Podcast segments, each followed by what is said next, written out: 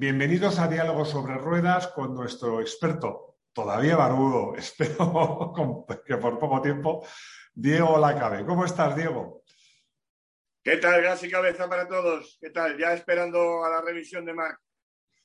Bueno, no vamos a hablar de Marc, porque hay que hoy, hoy hay mucha plancha, como decía mi madre, porque hay que hablar de Marc, hay que hablar de Rossi, hay que hablar de Mir, hay que hablar de Jorge Martín y hay que hablar yo creo que hay que hablar de Miller, ¿no?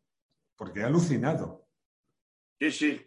Esto ha sido un tema, bueno, que además de hablar de Jack Miller, eh, vamos a hablar de dirección de carrera, o sea, de la, deserción de unos comisarios que ya venían eh, de la carrera de Moto 3 pasando de hacer su trabajo. Y bueno, estas son las sanciones, las sanciones que no se hacen. Y además hay que decirlo ahora, cuando después del fin de semana de carreras no ha pasado nada, es decir, que todos los pilotos están durmiendo en, un hotel y no en la cama de un hospital. ¿eh? Y entonces, ahora que no ha pasado nada, como no pasó nada cuando Mark volvió y nosotros lo dijimos que era una barbaridad, ahora es cuando hay que criticar eh, que hay unos comisarios de la FIM que sencillamente no han hecho su trabajo, porque para mí la acción de Miller, y lo digo ya, es de bandera negra automática. Me preocupa estar de acuerdo contigo, porque no suele ser habitual, pero a ver, eh, yo vi la carrera y además, aparte de que lo repitiera en la, lo, vi yo personalmente para adelante y para atrás, es verdad que Mir le hizo un adelantamiento muy agresivo, es cierto, pero bueno, pero fue un adelantamiento, como tantos otros, un lance de carrera, pero es que lo de, lo de Miller fue kamikaze total, en plena recta, sin venir a cuento, Encima, además, con, mala fe, porque es que ni el propio Miller salió ganando con esa maniobra. Por cierto, que para mi decepción también he de decir que a Mir lo hundió, porque es que Mir, a partir de ese momento, no sé si por algún problema o por el susto, la adrenalina o por lo que fuera, se desdibujó completamente, porque para mí hasta ese momento estaba haciendo una carrera inteligente. Pero estoy de acuerdo contigo. ¿Cómo, puede, cómo no puede pasar nada?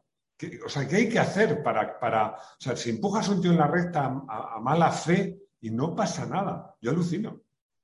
Hay una, de hecho, hay una toma que yo recomiendo que se vea porque está en, está además en el Twitter oficial de MotoGP, buscarlo un poquito por el, por el, raíl del Twitter de MotoGP, y es una toma de helicóptero. En esa toma de helicóptero hay, eh, está, la acción se ve que es la, la entrada a meta, es una curva larga de derechas donde la semana pasada dejó la puerta abierta Joan Mir y, al final le adelantaron los Ducati, acuérdate. Esa, esa, gran curva de derechas es anchísima, es anchísima, muy larga, como decimos, y se ve como eh, Jack Miller está perfectamente bien colocado para enchufar la recta y hacer lo que hacen las Ducati, que es ponerse a 350 y pasar a todo Dios, ¿vale? Y estando en el lado bueno, en el lado de aquí de dentro, eh, Joan Mir está ya por ahí fuera, pero, pero por en medio está otros pilotos como Maverick Viñales. Y el tío hace así y dice, a por él. Ah, pero, pero en plan, eh, pero macarra de tráfico, como un macarra de... ¿Eh? Y entonces es que se va directamente en rumbo de colisión. O sea, va en rumbo de colisión. Para que, claro, estamos hablando de unos tíos que tienen un nivel porque el talento lo tiene, ¿eh? Jack Miller tiene ese talento, que bueno, pues, pues que no se han matado. ¿eh? y, que, y, que, el toque que le pega, pues es un poco, mira, me recuerda mucho a un, en Suzuka, que ya no se corre, pues, pues, desde que se mató Kato, a esos primeros años de la gran rivalidad de Viaggi y de Rossi, donde Viaggi hace, hace lo mismo, hizo, hizo exactamente lo mismo a, Valentino Rossi. Entonces, bueno, es un, es un recurso de piloto viejo, de piloto de vieja escuela, ¿eh? Mm, te pego una hostia, pero así, con la, de cuello vuelto. Márquez las inventó civilinas, es decir, disfrazando la intención cuando estoy cabreado con otro tío, como al final el tío de delante es el tío al que tienes que adelantar, pues bueno, te adelanto, digamos, con mayor, con más agresividad de la cuenta. Pero en el fondo te estoy adelantando. La, la gran, eh, digamos, la gran carga de la prueba de Jack Miller es que ni siquiera tiene intención de hacer otra cosa más que dar esa colleja. Es decir, él va directamente a, agredir. no, no, pretende, no pretende adelantar porque, como tú muy bien has señalado, encima pierden la comba los dos, o sea, arruinan su carrera los dos. Él mismo también arruina su propia carrera. Bueno, yo, yo siempre respeto mucho a los pilotos y como tú dices, Miller, un tío que va en esa moto y hace esos tiempos, es muy bueno. Pero, pero no nos olvidemos, está en el equipo oficial, los dos equipos satélites a los dos oficiales le dieron su pajón onda y, Miller fue el peor de las Ducati. no, no, sí, sí. Y, luego echándole la culpa al síndrome compartimental que dice que se va a operar. No, no. Bueno, está escrito en, el artículo de los domingos de Moto 1 Pro. O sea, el, bendito problema que tiene Ducati, eh, porque el Pramac es un, es un Ducati Junior Team, pero es un problema porque Ducati tenía que haber salido de Qatar, que es la primera, la primera del año, y encima dos carreras, que es territorio Ducati. Lo hemos visto cómo, pasan, cómo pasaban en, la recta. Coño, luego haz girar la moto, encima te está enseñando un rookie como Jorge Martín, de que luego hablamos un poco de él, te está enseñando cómo puede girar esa Ducati y liderar durante tantísimas vueltas. Ojito, ojito con lo que hizo Jorge Martín ayer. Claro, entonces te lo está enseñando. Y un tío que está en MotoGP desde 2015, porque Heian Miller no ha venido ayer. Encima es un tío que vino mm, donde le dejaron ser insumiso de Moto 2 y fue, saltó directamente de Moto 3 a MotoGP, sin pasar por Moto 2, de Moto 3 a MotoGP. El año 2014 él queda subcampeón, gana Alex Márquez y Nakamoto lo ficha, se coge un cabreo Carmelo Espeleta tremendo, al final lo dejan. Y bueno, en el, en el LCR de Lucho Chequinelo aprendió a ser persona porque era un tío que, bueno, que, estaba mm, de juerga todos los días. O sea, tenía un problema declarado, dicho luego por él, ¿no? Con la juerga. Eh, y más en España. Entonces, bueno, es un tío que se ha ido haciendo, es de la, insisto, de la vieja escuela de pilotos, no es mala persona y además te voy a decir otra cosa. El peor favor que se le puede hacer a un tío como Jack Miller, que en el fondo tiene su talento, es no sancionarle. Porque si esto no le cuesta caro, él lo puede repetir y que las consecuencias sean peores. Bueno, está claro que yo alucino en que un piloto haga eso y no pase nada. Me quedo alucinado. Pero, pero me quedo con otra cosa. ¿Qué carrerón hizo Jorge Martín, aunque le robaran la cartera dos curvas al final, porque Zarco mm, eh, tonto no es, está claro. Y, vamos, se veía venir, se veía venir que le iba a robar la cartera al final. Pero qué pole hizo, qué carrerón, qué, qué, tío más frío, qué talento, qué... Bueno, yo me quedé alucinado y aparte, eh, viendo a su novia, que, me recordaba a mi hija, eh, es que se les ve buena gente, se les ve gente como muy normal, ¿no? muy lejos de, los, de los eh, ídolos y de la gente que se cree que se cree más que nadie, me parece un tío tan asequible, tan majo, y cómo va en moto. ¿eh? Bueno, vamos a ver, ya en pretemporada, eh, yo ya te decía, ya me voy a poner aquí la medallita, eh, mis, enormes esperanzas en el primer año de en, la llegada a MotoGP de, Jorge Martín, defendiendo también que evidentemente hay que ir subiendo de categoría, que, como comentamos la semana pasada, que sí, será una pena, que las categorías de Moto 2 y Moto 3 ya no son las antiguas 125, 2 y medio, que eran, que tenían un, un aura o un aura, digamos, eh, legendaria, sino que son mili. Eh, una es el colegio y la otra es la mili. Pero que todo está enfocado a subir a la categoría reina, porque la categoría reina es lo que cuenta. Y además, gracias también al trabajo de los últimos años, MotoGP es mm, la más Mm, fulgurante de todas, la que más, tiene más adelantamientos, salvo algunas de Moto 3, pero sobre todo la que tiene una emoción continua, que antiguamente era, hace 10 años era un rollo también las de las MotoGP. Pero ¿por qué digo todo esto? Porque es que eh, Jorge Martín lo que, lo que ha demostrado el, fin de semana, que ya sabes que a mí me gusta decir que dura como 100 años, ¿vale? Porque pasan muchas cosas. Sí, sí. Y, eso lo digo siempre porque siempre se ha vendido la carrera del, domingo como la carrera del siglo, ¿no? Hace años lo vendíamos en la prensa eso, ¿no? Bueno, pues entonces dura 100 años el Gran Premio.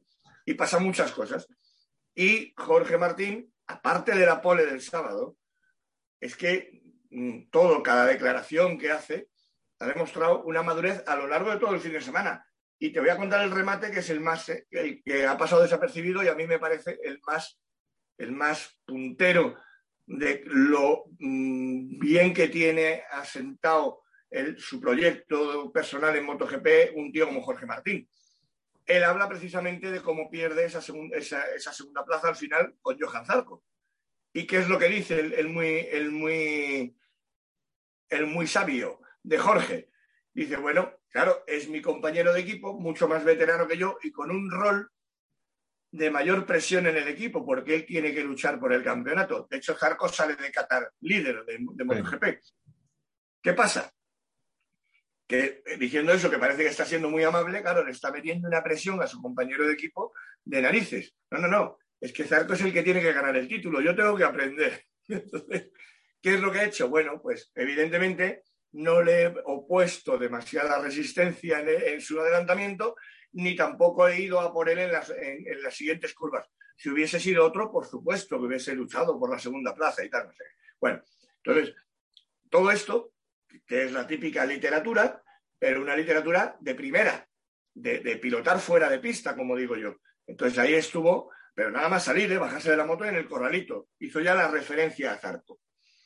Con lo cual, bueno, claro, es un tío que ha cumplido con creces, con creces, su estreno en MotoGP y como ahora vienen circuitos que son complicados para Ducati, porque la Ducati el problema es que, es que gira mal, Portimao es, es una montaña rusa, es para aquí, para acá y, girar, para, allá, girar y girando. que salen volando, salen volando los Fórmula 1, si, si lo de Portimao es brutal. Ahora tiene una recta enorme. Ya veremos ahí las Ducati qué, es lo que sucede, ¿no? Esto es dentro de 15 días, no el fin de semana que viene, sino dentro de 15 días. Yo te digo una cosa, ¿eh? Te digo una cosa, que, que las Ducati van muy bien. ¿eh? Claro, claro que van bien. No, es que las Suzuki y las Yamaha son más manejables, es verdad, es verdad. La Aprilia, que es una pena porque mm, merecía algo más, pero, macho, las Ducatis en curvas se estaban defendiendo, ¿eh? Solamente un inspiradísimo Cuartararo, que hay que reconocer, ya sabes, el chaval me cae muy bien, no es santo de mi devoción, pero hay que reconocer que hizo una carrera de 10, o sea, de 10, conservó los neumáticos, atacó en el momento preciso, no se equivocó, vamos, justísimo ganador. Viñales tuvo un poquito más de suerte y un poquito más de impaciencia y lo pagó. Pero, pero vamos, que la Ducati tienen ritmo en ese circuito, ¿eh? como tú dices, habrá que ver otro, pero, pero ahí iban en la recta, en la recta volaban, pero en la jugada no iban mal, ¿eh? porque al final, y esto es lo que mola del motociclismo, hay mucho de, aquí y de aquí. Hay mucho del piloto. Fíjate, te voy a intentar hacer santo de tu devoción a Fabio, que es un tío honesto como la copa de un pino. ¿Qué dijo Fabio ayer también? Ganando un gran premio. Ganando un gran premio. Dijo, esta era la carrera que yo tenía que hacer y no la del fin de semana pasado donde parecía un novato y no me hacía con la moto. Es decir, una cosa muy buena que han dejado de hacer los pilotos de Yamaha, toda vez, toda vez que estamos hablando de la moto que está ganando grandes premios, nada más empezar, los dos seguidos, y la que más ganó el año pasado, siete grandes premios. ¿Eh? con un subcampeón de Yamaha como Morbidelli. Por lo tanto, te vuelvo a tomar el testigo de que la Ducati mala no es para, decir que la Yamaha tampoco. y, que, pero, y para comparar a los pilotos. Porque, ¿qué es lo que dice Maverick ayer sobre lo que tú has dicho? Dije, dice Maverick, yo fallé en la salida y el error fue solo mío y tengo que mejorar ahí. Hay una cámara subjetiva que, se pusieron ayer en el post de la salida de Maverick en primera fila de parrilla, ¿eh? de hecho segundo, primera fila de parrilla en el centro de la pista, ¿eh? y empiezan a, pasar, a pasar motos, que no sé si pasan nueve o diez motos. Claro, es, que eso, eso destruye mentalmente a cualquiera. Y, Maverick es de los que más. Eso es un problema que él coge y, se bueno, bueno, bueno, Lo que pasa es que luego espabiló. Pero lo que me gusta, lo que me gusta es que hablen de eso. Que hablen de eso. Y no de que me carga el neumático o que el neumático sea, no, no ha durado. Como, los otros, los otros pilotos de Ducati cuando hay otras dos Ducati en el podio. Te voy a llevar la contraria te voy a llevar la contraria. O sea, que Maverick Viñales se vino abajo porque le pasaron muchos en la salida. Eh, has nombrado ahí de pasada un poco Moto 3. Vi la carrera de Moto 3. El tío que ganó salió de boxes. Del Pilén, del Pilén. Él, él, él, él y seis más. Y seis más. Siete, siete, tíos que cenaron, se quedaron, quedaron la noche Sí, anterior sí. para decir, no nos vamos a molestar a ver si llegamos delante. Y llegaron. Entre ellos el más perro viejo de la categoría que se llama Fenati, el famoso Romano Sí. Fenati. Y Romano Fenati dijo, y Romano Fenati tomó el mando ahí del contubernio judeo-masónico que hicieron, ¿no? Porque salían todos del Pilén castigados. Y dijo, vamos a ver, aquí quién es el más rápido de todos, el enano, el, el, el Pedro Acosta, de 16 años. Pedro- Pedrito, tú tira y nosotros te intentamos seguir. De hecho, no consiguieron seguirle más que el propio Fenati y otros, otros dos, pero es que Pedro Acosta les llevó al grupo delantero Bueno, eh, bueno. y luego, quirúrgicamente, sin tocar a, a nadie, pasó a todos, con todo lo que hubo en esa carrera, que, que hubo unos toques tremendos. ¿eh? Sí, sí, sí, sí, sí. Y Por eso te digo que, que, que salir mal, pues no es una disculpa. No, a mí Maverick me cae fenomenal. Creo que a pesar de todo falló la salida, pero estaba haciendo una buena carrera. Pero cuando vio que Cuartararo se le escapaba, se puso muy, muy nervioso y yo creo que cometió varios errores y, y- y- y no, no. Tal y como estaba la carrera ayer, tan apretada, por cierto, eh, cualquier error se pagaba caro. ¿no? Yo creo que, que- que fue una pena. Pero bueno, eh, hay, otro- hay muchos pilotos de los que hablar, pero yo no quiero dejar de hablar de uno porque, porque me dio mucha pena. Yo, como rosista que soy, me dio mucha pena. Me dio mucha pena. O sea, ver a Rossi rodando el penúltimo gran parte de la carrera y ahí perdido en la parrilla, ya sé que esto no, no sé, no, conduce a nada, que, que Rossi hará lo que quiera, pero, pero me parece un final un poco triste. Bueno, yo, yo creo, yo creo que, que el año es muy largo. Lo que sí que es cierto es que ha empezado un, poco como acabó el pasado, en el que Valentino dentro del casco se estará preguntando qué hago yo aquí. ¿Qué ocurre? Que mm, hay muchos factores, hay muchos factores. El primero, que es el que, el que, el que ya sabemos, ¿no? Que no sabe vivir de otra manera.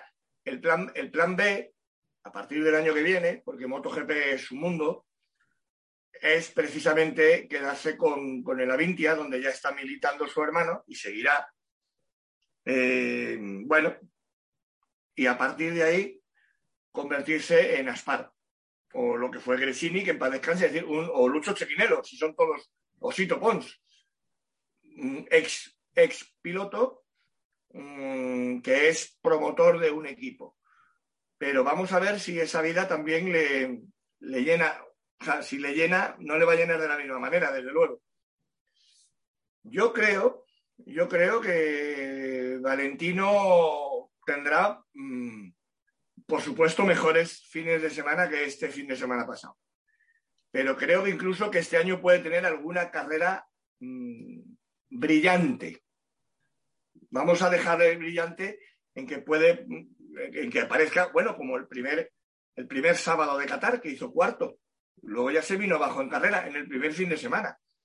Ya, lo que pasa que. Pero la, la, cuestión es si tener esos fines de semana buenos, que yo creo que tendrá, le va a servir para, bueno, poder hacer así, adiós con la mano tranquilamente, o todavía le empujará a seguir un año más. Lo que está claro es que este año lo va a hacer completo, eso parece claro, a no ser que pasara algo absolutamente demoledor. Pero yo insisto, es que es muy pronto, porque si realmente, mmm, claro, en el caso de Valentino, el caso de Valentino está muy claro porque es, es una progresión descendente. Pero claro, desde el punto de vista de lo que ha sido Qatar, que ha sido un puñetero, una puñetera travesía del desierto, nunca mejor dicho, ¿vale? Estar allí dos fines de semana, mm, correr dos fines de semana seguidos, estar todo el tiempo que han estado, que si la vacuna, que si no sé qué. Eh, o sea, es, es, un horror. O sea, un horror lo que han pasado los pilotos en todos los sentidos, ¿no? Han tenido tormentas de arena, el mismo sábado salían volando. O sea, el sábado no podían. Eh, han tenido amenaza de retraso de la carrera en los dos fines de semana. Entonces, bueno, pues han sido fines de semana muy malos, pero también por ejemplo, para Honda. Lo de, lo, Honda es que es un desastre tremendo. Un, un llano novato que tiene una experiencia como Alex Márquez, pues ha terminado por los suelos los dos fines de semana. Entonces, claro, en comparativa, en comparativa, yo lo que sí haría es decir, vamos a mm, olvidarnos de Valentino, al menos hasta, hasta, hasta Jerez. Porque Jerez que sí que es su circuito, Jerez sí que, es un, patio de su casa, como lo puede ser Muyelo o lo puede ser Misano. Si ahí está hundido, entonces, entonces ya sí que no hay eh, mucho, mucho más que decir. Aunque en el fondo, ya sabes cuál es mi teoría desde el año pasado. O Valentino, que vas tarde hasta para divorciarte. O sea, empieza a tener hijos porque vas tarde hasta para divorciarte. Pero ¿sabes lo que pasa? Es que yo, yo no lo, digo, a ver, ¿cómo me explico? Porque le tengo un enorme respeto, yo me considero rosista, pero ¿sabes lo que pasa? Que, que es sus declaraciones, sus gestos, su broma, su forma tal, es que no tiene sentido cuando el tío está del 10 para atrás sistemáticamente. ¿no? Pero bueno, como tú dices, eh, bueno, y además, ojo, es que hablabas de la sonda, pero es que Valentino lleva la moto, como tú acabas de comentar, que Mar ganó el año pasado y que lleva dos dedos este año, ¿no? Eh, pero bueno, sí que es cierto que Honda, Honda necesita a Márquez, pero vamos, necesita a Márquez como de comer, ¿eh? porque está en un pozo sin fondo. Es que ninguno de los pilotos, mira que Paul lo intentó, estuvo bien el tío, Pradal también, pero es que no hay forma. ¿eh? Alex Márquez lo dio todo hasta caerse, no sé cuántas veces ha caído en estos dos grandes premios, ya ha perdido la cuenta, pero ahí, ahí pasa algo. O sea, ¿qué pasa? ¿Que esa moto solo la sabe llevar Márquez o, qué? Bueno, es una, es, una moto muy crítica para, para un circuito como Qatar, y bueno, y parece que sí, y parece que sí, y parece que están pagando el, no haber hecho el, caso suficiente a Lorenzo. Date cuenta que Lorenzo es un tío, vamos, lo hace luego, claro, el problema es que no lo hace Lorenzo.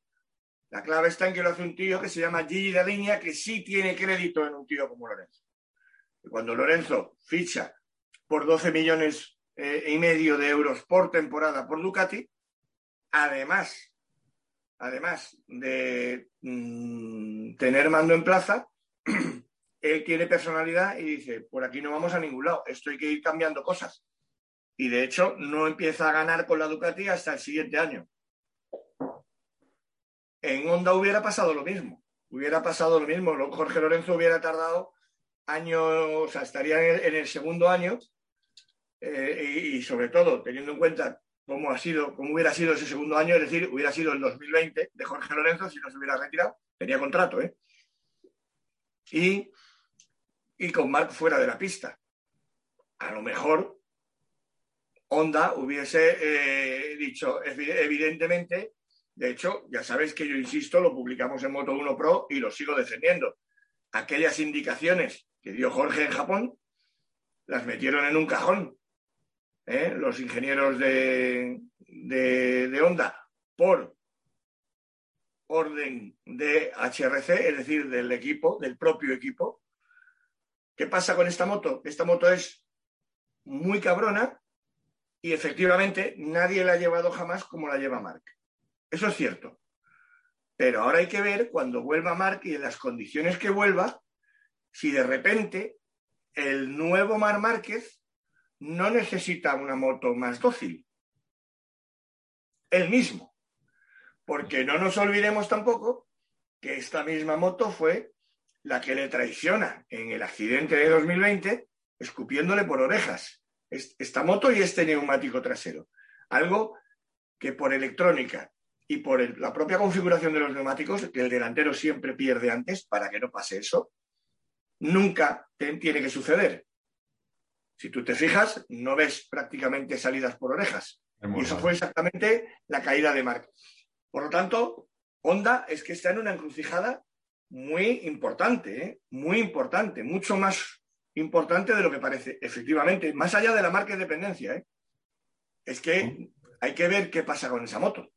Es que yo creo que ha sido jugarte toda una carta, eh, aunque esa carta sea ganadora, tiene sus riesgos, porque en el fondo, si te fijas, ¿cuántos pilotos van rápido con las Ducati? ¿Cuántos pilotos van rápido con la Yamaha? ¿Cuántos pilotos van rápido con, con Suzuki? Porque, porque Mir hizo lo que hizo el año pasado y este, pero Rins ha ido como un Suzuki los dos, porque Rins hizo otro carrerón ayer, ¿eh? con la Suzuki también todos. Con la Suzuki también todos. Entonces, eh, es para hacérselo mirar, como se suele decir. Bueno, eso nos lleva a Márquez, y como todo, o sea, no puede haber un diálogo que no hablemos de Márquez y desde hace mucho de regreso, porque yo estoy deseando verte sin barba. A ver, ponnos al día, ¿cómo está la cosa? ¿Le vamos a ver en Portimao o no? Pues mira, te, pongo al día, me la he tenido que volver a recortar. yo no sé si hacer ya la crónica de mi barba, ¿no? Pero sí, A ver, todos apostamos porque está en Portimao.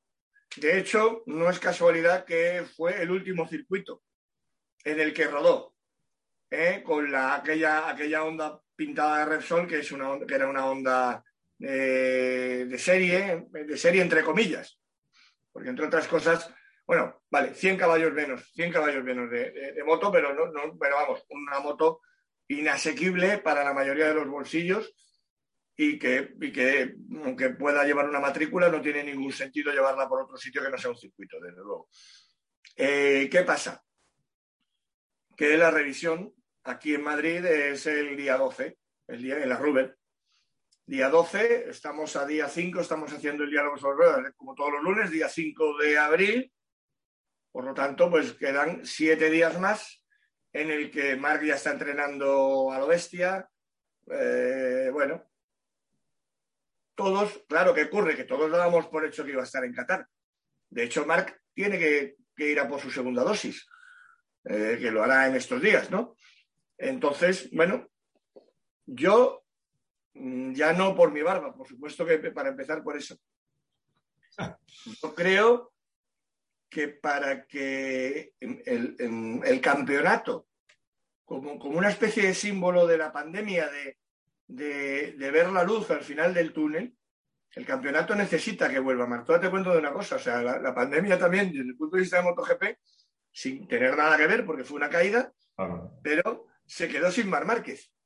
Que es que no es un problema de onda, que por supuesto, por eso el artículo de Moto1 Pro he dicho lo del bendito problema de Ducati, que es lo que me están diciendo la gente, ¿no? Bendito problema que, si están delante dos tíos que no sean del... No, no, no, no, no que el equipo oficial tiene que ser el equipo oficial. Y lo que no puede verse en la tele es como la moto roja oficial Ducati, pata negra, que por detrás y sin que salga Malboro sigue poniendo una talegada de dinero, ¿eh? y lo único que se ve de una Ducati es un, en rumbo de colisión contra una Suzuki. Es todo lo que se ve del fin de semana. ¿eh? Y ganan unas motos blancas que sí, que son Ducati, pero pone Pramac. ¿Vale? Pues esto es lo mismo. Honda eh, no es que necesite eh, a Mark, es que lo necesita el campeonato. Necesita el campeonato y será un reflejo de cuando veamos a Mark en pista, de un poco cómo va recuperando su pulso el campeonato.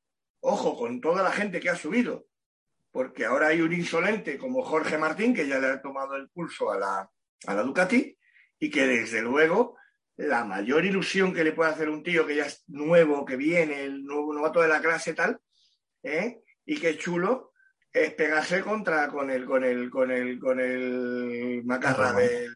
Con el número one. Con el número one. Y él y ya, y ya sabe que, que, ya tiene la moto por la mano, ya sabe lo que puede hacer y lo que no puede hacer. Insisto, ya veremos. Y a lo mejor vemos a Jorge Martín el 15 en Portimao porque no se hace con la Ducati o con los neumáticos. No, no, Yo creo, yo creo que no, yo creo que no. Pero sobre todo es que luego viene muy hielo. O sea, es que después, luego tenemos Jerez, luego tenemos Le Mans, ahí las Yamaha van bien, y luego el 30 de mayo, ya sé que parece que está muy lejano, pero eso es pasado mañana, empieza muy hielo y ya empiezan los otros tilcódromos como el de Austria, ¿eh? donde las Ducati pues ya, ya sabemos cómo van.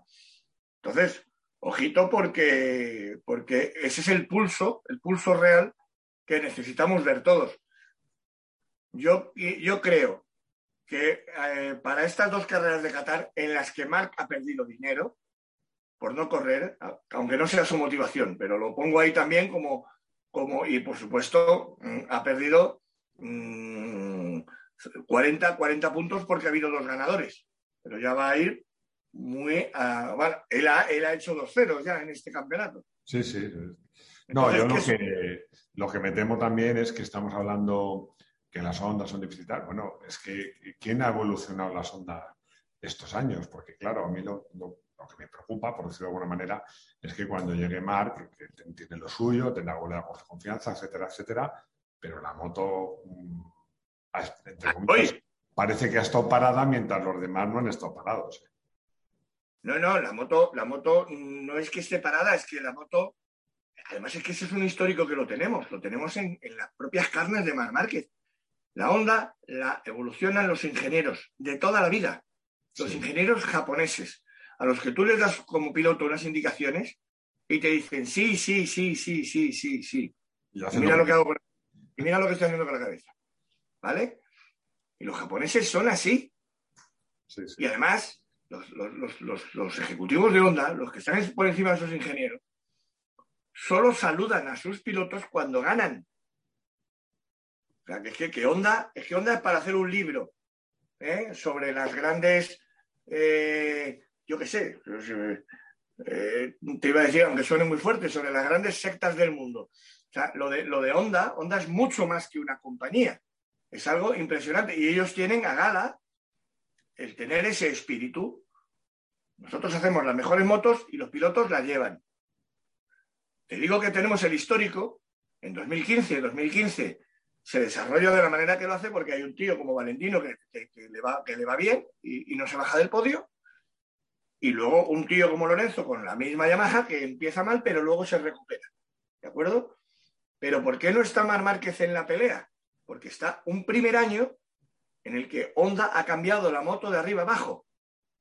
La moto 2014, con la que Mark ganó 10 carreras seguidas, en el último año que era de Bridgestone, que era el 2015, Mark le dice a los ingenieros, no toquéis nada, con esta moto en 2015 me paseo.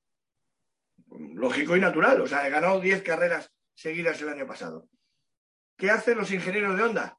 Hay que evolucionar la moto pero no con lo que piensan ellos, no con lo que, con lo que piensan los pilotos, que te están diciendo que no toques, sino que ellos cambian la moto de arriba abajo y Mark, en esos inicios de año, tiene el agobio de pensar que se le ha olvidado montar en moto. Por eso, mi gran incógnita cuando vuelva Mark es que se tiene que enfrentar a esa moto que le descabalgó de atrás, a esos neumáticos Michelin, que encima ha surgido una, polémica con que los precalientan y luego los, reutilizan para otro gran premio y que ahí a, veces te tocan los bonus malos, eh, ya, se está, ya se está, ya está asomando por ahí, ¿no? Pero que es, aleatorio, pero que sucede. Sucede por el tema del almacenaje, claro, son neumáticos de, competición. Es que, claro, tú ves un camión aparcado a 40, con 40 grados a la sombra, eh, que está lleno de neumáticos, que no está refrigerado ni nada, pero ¿cómo está ese camión por dentro? Pues estará, estará a 70 grados. Bueno, está claro que, que Honda es una marca que despierta en mí muchas simpatías, precisamente por ser una marca liderada eh, por ingenieros. Yo creo que en eso tiene sus mejores bazas y sus mayores problemas, porque como tú dices, le pasa en todos los niveles. Eh, lo que dicen los ingenieros es lo que va a misa. Y para los japoneses, para todos, pero para Honda más, lo nuevo siempre es lo mejor. Mira, mira un ejemplo, un ejemplo de cuatro ruedas, perdóname, porque tú como editor jefe de motor que fuiste tantos años de Motor Press, te vas a acordar de esta anécdota que me acabo de. Honda Automóviles, bueno, Honda sabemos que es el mayor fabricante de motores del mundo, de motores. Eso incluye los cortacésped. Pero, cortacésped y, de todo tipo de máquinas que te puedas imaginar. acuérdate, acuérdate de los, el final de los 90 y los, nuestros, eh, nuestros primeros años de, este, de este siglo que ya, que ya lleva corridos unos cuantos años, de Motorpress Ibérica, de la industria del automóvil y sobre todo del mundo diésel, que estaba, estaba, había llegado, estaba ya, mm, vamos, era, era, vamos, y que todavía colea. Ahora todo el mundo mata el diésel, pero los, los coches diésel siguen siendo maravillosos desde el punto de vista del rendimiento. Bueno, acuérdate lo que tardó Honda en sacar un motor diésel que llegó tarde, que perdió el tren del mercado, ¿eh? Pero ¿qué decían los ingenieros? No, no, es que nosotros hasta que no podamos hacer el mejor motor diésel, no lo vamos a sacar. Y eso era lo que nos decían en las presentaciones. No sé si te acuerdas. Y hasta que nos sacaron el 2.2 este de aluminio, que no sé qué. Bueno, pues es que ahí estabas pues con el, con el, eh, los, los, sub, que eran también otra de, las, otra de las cosas que ya habían llegado para quedarse. Tenían el CRV, que era una maravilla de coche, pero ¿qué pasa? Que, se bebía la gasolina. Y no había un modelo diésel que no, lo, que no lo hubo, de hecho, hasta el año, creo que 2005 o 2006. Es una barbaridad. Sí, sí. Eh, los japoneses en general y Honda muy en particular nunca han sido muy amigos de los diésel, pero bueno, pero eso evidentemente ya ha cambiado. pero bueno. por la mentalidad, lo digo por la mentalidad. O como, o como Toyota, el mayor vendedor de coches del mundo, eh, se estampó en la Fórmula 1 por, por, no, por no seguir las indicaciones de la gente que sabía. Bueno, esperemos que eso no pase a Honda con Márquez, porque yo no, te voy a decir que me encantaría que ganase, o quizás sí, pero lo que sí me encantaría es que estuviera en el lío. a, mí lo que encanta, a mí lo que me encantaría desde hace ya varias temporadas es que Marc hubiese fichado por Ducati. Desde hace tiempo, fíjate. Y con esta Ducati, que bueno, que, dejé en, en, Qatar le sacaba una vuelta a todos. Lo sabemos. No sé si lo vas a ver. Después de la firma del último contrato, nunca se sabe. Nunca nada es imposible. Sí, sí, no. Además, si hace como Rossi, que, por cierto cumplió 25 años en, el mundillo del, mundial, pues fíjate si le queda, si le queda años para hacer cosas. Bueno, Diego, yo creo que hoy nos hemos honrado mucho, pero que hay mucho de contar. La semana que viene, a ver con qué nos sorprendes. No hay gran premio, podemos descansar y, a, ver si la siguiente ya te, vemos, te veo sin barba. Sería muy buena noticia. Tenemos, tenemos un previo interesante con lo que pase con Marc. A lo mejor ya te lo adelanto, iremos hablando, lo, lo avisamos a nuestros seguidores, pues tenemos que adecuar que no sea el lunes porque precisamente podemos hacerlo, podemos, a lo mejor el vídeo que ya sea de más informativo, de la revisión de Mar Márquez, que será el día 12. Y entonces ya contamos un poquito todo, sobre todo para que no tengamos que rehacer el vídeo como nos pasó la otra vez. Vale, pues eso. Si es necesario, incluso cambiamos, cambiamos nuestra, nuestra fecha de, emisión. Bueno, Diego, muchísimas gracias por tu tiempo, por tu dedicación y por tus comentarios y cuídate mucho. Y nos vemos en una semanita. Un abrazo para todos. Gas y cabeza.